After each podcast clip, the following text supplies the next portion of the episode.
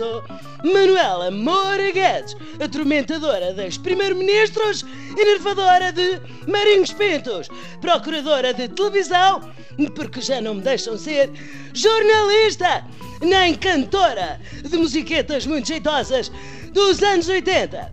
Gostam da minha nova apresentação? Inspirei-me na Guerra dos Tronos. Não, não estou a falar do desejo, nada secreto do meu marido, José Eduardo Muniz, em ser presidente do Benfica. A Guerra dos Tronos é aquela série de televisão que tem dragões, mas não passa no Porto Canal.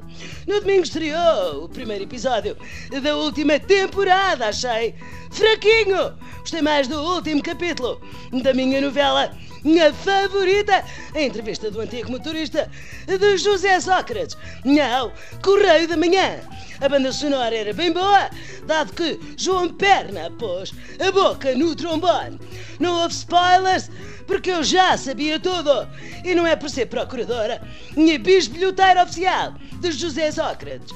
Qualquer pessoa com dois olhos e conhecimentos básicos de matemática também sabia. João Perna disse que Sócrates estourava dinheiro, que era uma coisa parva. Sabíamos nós e sabia a Troika, que nos emprestou 78 mil milhões de euros em 2011, quando isto deu um estouro. O ex-motorista também disse que se limitava a receber e a entregar a dinheirama do amigo Carlos Santos Silva, mas nunca lhe ocorreu perguntar Porquê?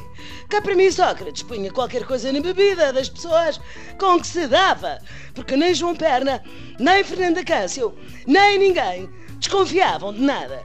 Ouvi dizer que já conseguiram fotografar um buraco negro no espaço.